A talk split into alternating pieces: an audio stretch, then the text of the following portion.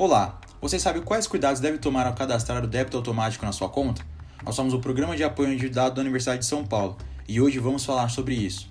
O débito automático é uma forma de pagamento de contas em que o valor é descontado automaticamente na conta corrente do cliente e, na maioria das vezes, é usado em contas como água, luz, gás e telefone. O débito automático é vendido como uma facilidade e deve ser cadastrado pelo cliente do banco, mas ele também possui riscos. Por isso, cuidado! Pois, se você não possuir o dinheiro necessário na conta, o banco utilizará o limite do seu cheque especial, cobrando juros pelo serviço.